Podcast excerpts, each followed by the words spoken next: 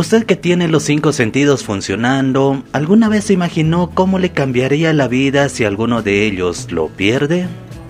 Quienes podemos hablar constantemente estamos en comunicación, aunque solemos hablar mal el castellano, pero nos entendemos.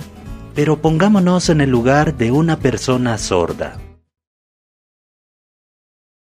En estos breves segundos de silencio, imagínese que una persona le dijo hola, buenos días, buenas tardes o buenas noches en lengua de señas. Y esa es la forma de comunicarse de las personas sordas, que uno puede aprender en base a una necesidad con un ser cercano, como el caso de la historia que reflejaremos hoy en La Fuente Ciudadana. Nosotros hacemos la interpretación de una comunicación de persona sorda a persona oyente. Nosotros solamente somos un puente de comunicación. Mónica Caballero es una persona que lleva varios años interpretando la lengua de señas para que podamos entender a estas personas. Y todo surgió a raíz de una necesidad de comunicarse con sus padres. Mi persona en realidad lleva más de 20 años trabajando en esta ah, comunidad sorda. Vengo de, de, padres sordos y a través de las necesidades es que me he especializado en esta área. Y una vez que aprendió ya la lengua de señas, ¿con sus papás eh, podía comunicarse fácilmente o ellos también no conocían mucho este, este lenguaje? A un principio las personas sordas utilizaban lo que son señas naturales, convencionales, pero ya eh, pa pasando el tiempo eh, nos hemos especializado a través de una lengua ya adaptada a nuestra cultura, a lo que nosotros necesitamos, ¿no?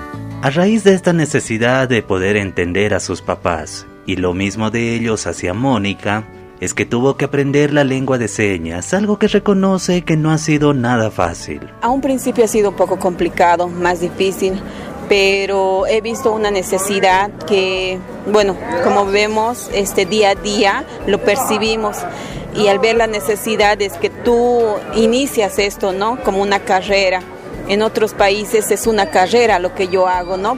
Pero aquí se está empezando a, a visibilizar el trabajo que se realiza como intérpretes en lengua de señas. Y mientras estamos en la calle, en una plaza, parque u otro lugar, podemos encontrarnos con personas sordas. Pero ¿cómo poder identificarlas? Hay algunos consejos que nos pueden ayudar. A través de la lengua de señas, ¿no? Ves de que utiliza lengua de señas y es donde tú te puedes incluir, eh, primero haciendo una lengua natural, una lengua de señas muy convencionales que la misma persona sorda te puede entender. Y no, no tuvimos problemas técnicos, no nos quedamos en silencio, sino que en esos breves segundos, una de las personas sordas pudo decirnos gracias, hasta luego, hasta pronto, en lengua de señas. A través de la necesidad de Mónica Caballero de comunicarse con sus papás sordos, aprendimos y conocimos un poco acerca de la realidad de esta población, que de alguna manera quieren que nosotros los entendamos y nosotros, ¿cómo podemos hacernos entender también con ellos? Aprendiendo esta forma de comunicación. Para la Fuente Ciudadana, Iván Camacho de Radio Canchaparlaspa, Herbol Cochabamba.